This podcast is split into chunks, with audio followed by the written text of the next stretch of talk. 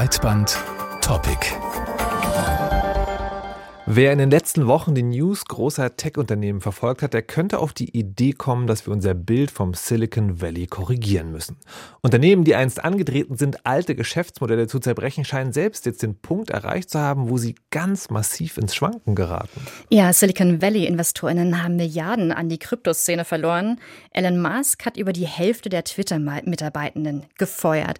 Das sind die prominenten Fälle. Gleichzeitig entlassen in diesen Wochen aber auch unzählige Unternehmen aus dem Tech-Sektor Tausende ihrer Mitarbeitenden. Die Internetseite Layoffs FIY trackt die Zahl der Entlassungen und kommt für das Jahr 2022 schon auf knapp 135.000 Angestellte, die ihren Job verloren haben. Manche fühlen sich angesichts dieser Entwicklung schon an die Zeiten der Dotcom-Blase erinnert, die im Jahr 2000 platzte. Damals verloren vor allem KleinanlegerInnen, die in Dotcom-Unternehmen investiert hatten, sehr viel Geld.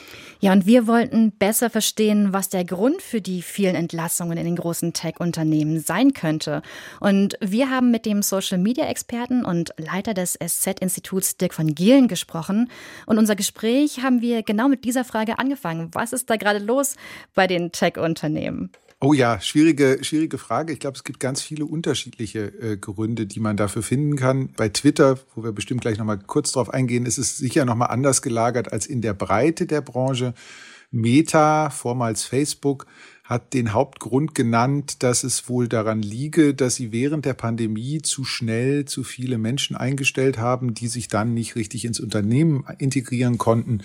Und jetzt stellen sie fest, dass äh, vielleicht doch nicht so viel Personal gebraucht wird und werfen die Leute wieder raus auf eine aus deutschem Arbeitsrecht meist echt erstaunliche Art und Weise wieder Layoffs oder Kündigungen ausgesprochen werden.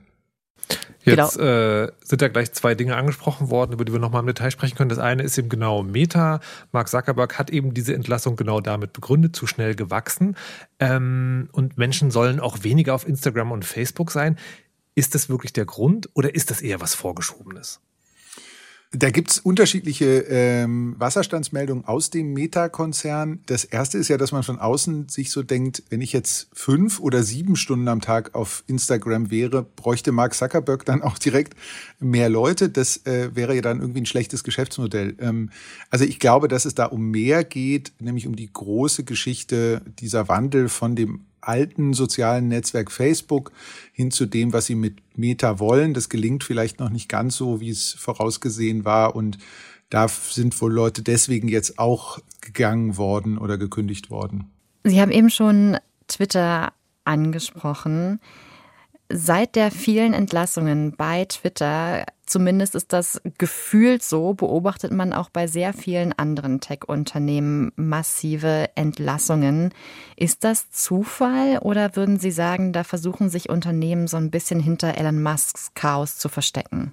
Vielleicht versteckt sich das ganze Internet gerade hinter Elon Musks äh, Chaos, das er anrichtet. Jedenfalls schauen alle da drauf. Die Aufmerksamkeit, wahnsinnig auf sich ziehende Katastrophe, die wir passenderweise zu Twitter in Echtzeit verfolgen dürfen.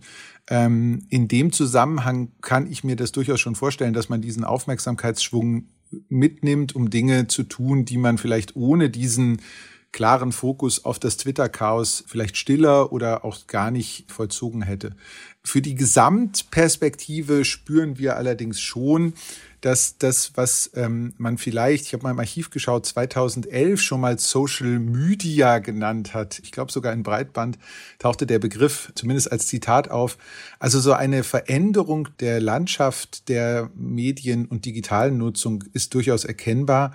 Und das ist nach den Wellen der Pandemie und der Pandemiebekämpfung und der damit einhergehenden Digitalisierung ja auch nicht verwunderlich, dass sich da ein paar festgefahrene oder gelernte Strukturen jetzt wieder verändern und die gehen dann offenbar auch mit Personalveränderungen einher. Jetzt ist ja aber der Social-Teil der Digitalisierung des Silicon Valley nur ein Teil des Marktes, wenn auch ein großer. Aber es gibt ja auch andere Tech-Unternehmen, die ganz massiv unterlassen. Also es geht von Streaming-Diensten wie Netflix über Online-Buchungsplattformen wie Airbnb und Booking bis hin zu so Fahrvermittlungsdiensten wie Uber und Lyft. Ist das Zeitalter dieser, dieser großen Plattformen auch vorbei? Sind die auch müde? Es wäre schön, wenn wir zu einem dezentraleren Internet kämen. Ich glaube, dass das leider nicht der Fall ist, dass wir daraus diesen Schluss jetzt ziehen können, dass durch diese ganzen Layoffs äh, und Kündigungen sich äh, jetzt schon etwas an der Grundstruktur ändert. Also ich glaube, die Plattformeffekte bleiben bestehen, also dass große Plattformen davon profitieren, wenn da auf einen Schlag viele Leute sind und die dann dadurch viel attraktiver werden. Diese Grundthematiken, die bleiben bestehen. Es häutet sich, glaube ich, gerade etwas in der Art, wie wir das Internet benutzen. Und all die Punkte, die Sie gerade aufgezählt haben, sind Nutzungsszenarien des Internets, obwohl sie eigentlich im ersten Blick nicht zwingend ein äh, Endgerät äh, verlangen. Also man mietet irgendein ein, äh, Roller, ein Fahrrad, ein was auch immer Mobilitätsgerät und benutzt damit das Internet. Man kauft ein, lässt sich Essen liefern. Das, was so in den letzten 25 Jahren immer wieder erzählt wurde, dass das Internet, die digitale Infrastruktur sich überall zeigt, das spüren wir jetzt, glaube ich, sehr deutlich. Das heißt, nach den vielen Massenentlassungen ähm, eine der Auswirkungen könnte sein, wir nutzen das Internet anders. Meinen Sie das? Also wir nutzen das Internet definitiv anders als vor fünf Jahren. Viel intensiver, viel selbstverständlicher Bestandteil des Lebens. Und das zeigt sich dann in daraus abgeleiteten Geschäftsmodellen, weil alle Fragen, die wir gerade diskutieren, sind natürlich Fragen der kommerziellen Nutzung. Wohin richten wir unsere Aufmerksamkeit?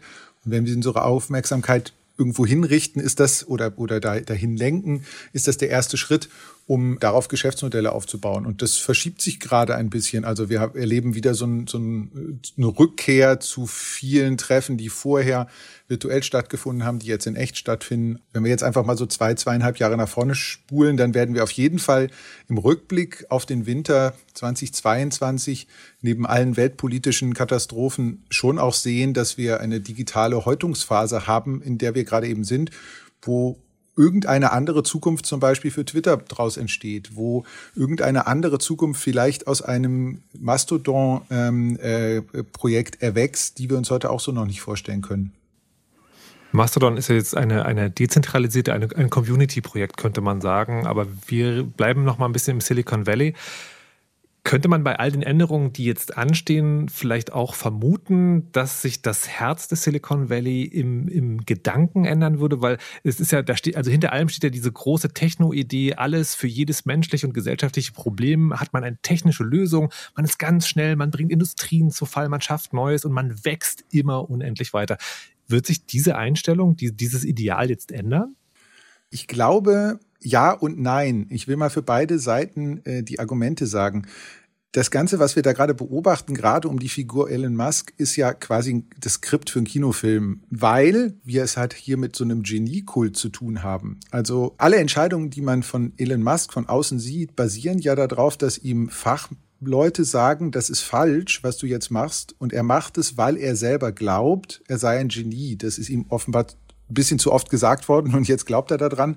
Das heißt, was wir an diesem Geniekult von, von Elon Musk sehen, ist, dass diese gesamte Idee von New Work und wir arbeiten in agilen Strukturen zusammen und es entscheidet nicht mehr der eine, der der vermeintlich größte, schlauste oder reichste im Raum ist, sondern es entscheidet die Klugheit der Masse, die Klugheit des Teams, die wird hier so ad absurdum geführt, dass man sie schon fast wieder als richtig erkennt. Also das, was, was Elon Musk da alles macht, belegt, dass eigentlich New Work notwendig wäre. Und nur weil da einer sich für ein Genie hält, ist das noch nicht zwingend richtig. So, das äh, könnte sein, dass das dazu führt, um auf Ihre Frage zurückzukommen, dass es ein Indiz dafür sein könnte, dass sich da etwas ändert.